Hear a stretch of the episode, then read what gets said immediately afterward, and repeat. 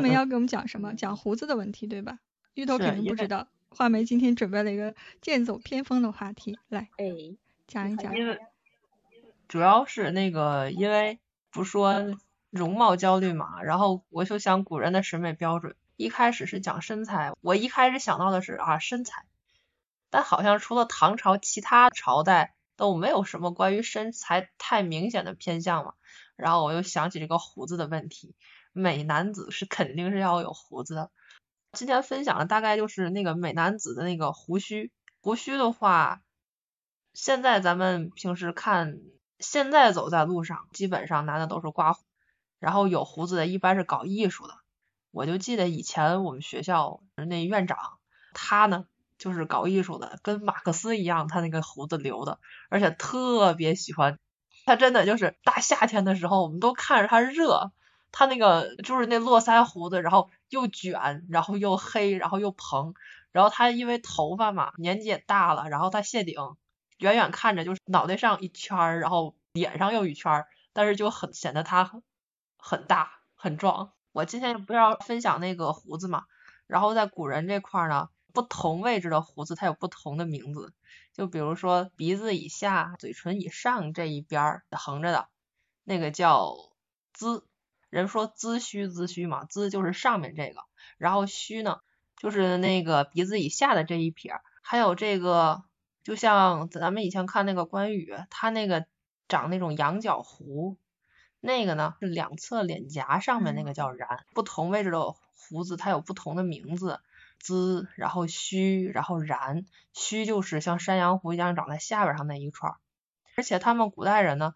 文官和武官他们留的不太一样，文官的话，咱们看电视剧什么的，上面哎有一个髭，呃横着一块，然后那个底下然后长长的留一串儿，但是武将的话，他们就会连这个腮帮子这块那个胡子他们也不剃，然后会显得更加威猛。为什么以前的古代人会这么重视胡子呢？因为在他们的观念里，胡子还有就是头发这些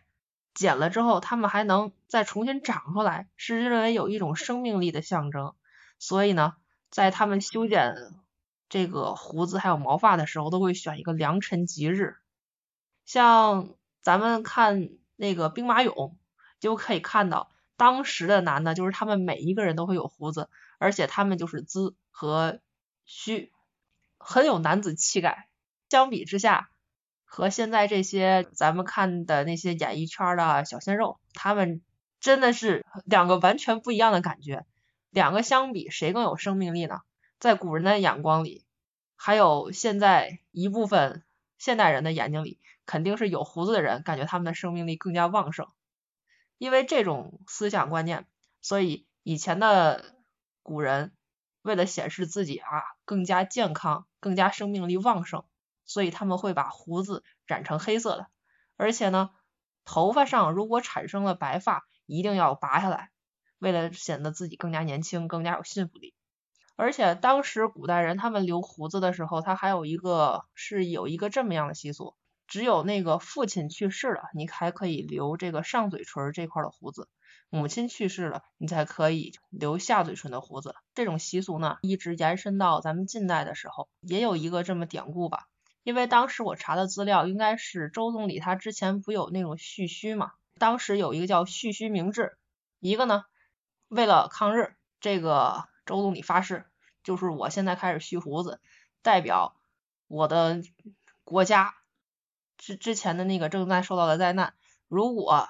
日寇不除，我就再也不剃胡子。但是当然，这个资料是因为我刚才粗粗从网上查的，不能确定是不是他。但是有一个人叫王子卓，他这个的话是我从网上搜旭旭明志的时候出来的第一个。之后还有一个比较名气大的，这个就比较很确定的，就是梅兰芳大师。当时的时候，他为了不给日寇表演，于是他就把胡子留起来了，因为他本身演的是旦角嘛，他把胡子一留起来，他就没法再唱戏了。这就是一个蓄须明志。然后胡子的话，它得有不各种不同样子的形式，比如说就像咱们经常看的外国动画片吧，最一开始的福尔摩斯和华生里面，华生的他的形象，他的就是英国典型的两个山羊胡是往上翘的，这种胡子打理起来真的是特别麻烦，因为它是一种造型。正常人的话，你长胡子你是不会逆着这个牛顿发现的万有引力公式往上翘的，所以如果能把胡子做出来造型的话，对当时的人来讲是一种有钱和有闲的象征。而且由于当时的技术水平限制，他的刀有时候不是那么锋利，能把胡子做成那样的造型，首先是要有很长的时间，其次就是真的是要每天打理。说到这块儿，应该是外国每年或者隔几年的话，他们会有一个胡子大赛。如果大家有兴趣的话，可以搜一下那个胡子大赛，真的是有各种把胡子，你你都根本想不到他们会把自己的胡子变成什么样子，而且真的是特别重视。然后的话，这边就讲一下，跟以前古人这么注重胡子，但是在古代有一个朝代的话，大家是完全相反的，那就是魏晋时期。魏晋时期，大家是以这种像有妇人阴柔之态为美，所以经常是剃须呀、敷粉啊，还有熏香这种权贵美男子的装扮，就很类似于现在的小鲜肉吧。这个时候呢，然后我们就要谈一下胡须在染发的时候，咱们现在经常会说，为我为了要身上的头发呀，然后还有胡子啊更加黑。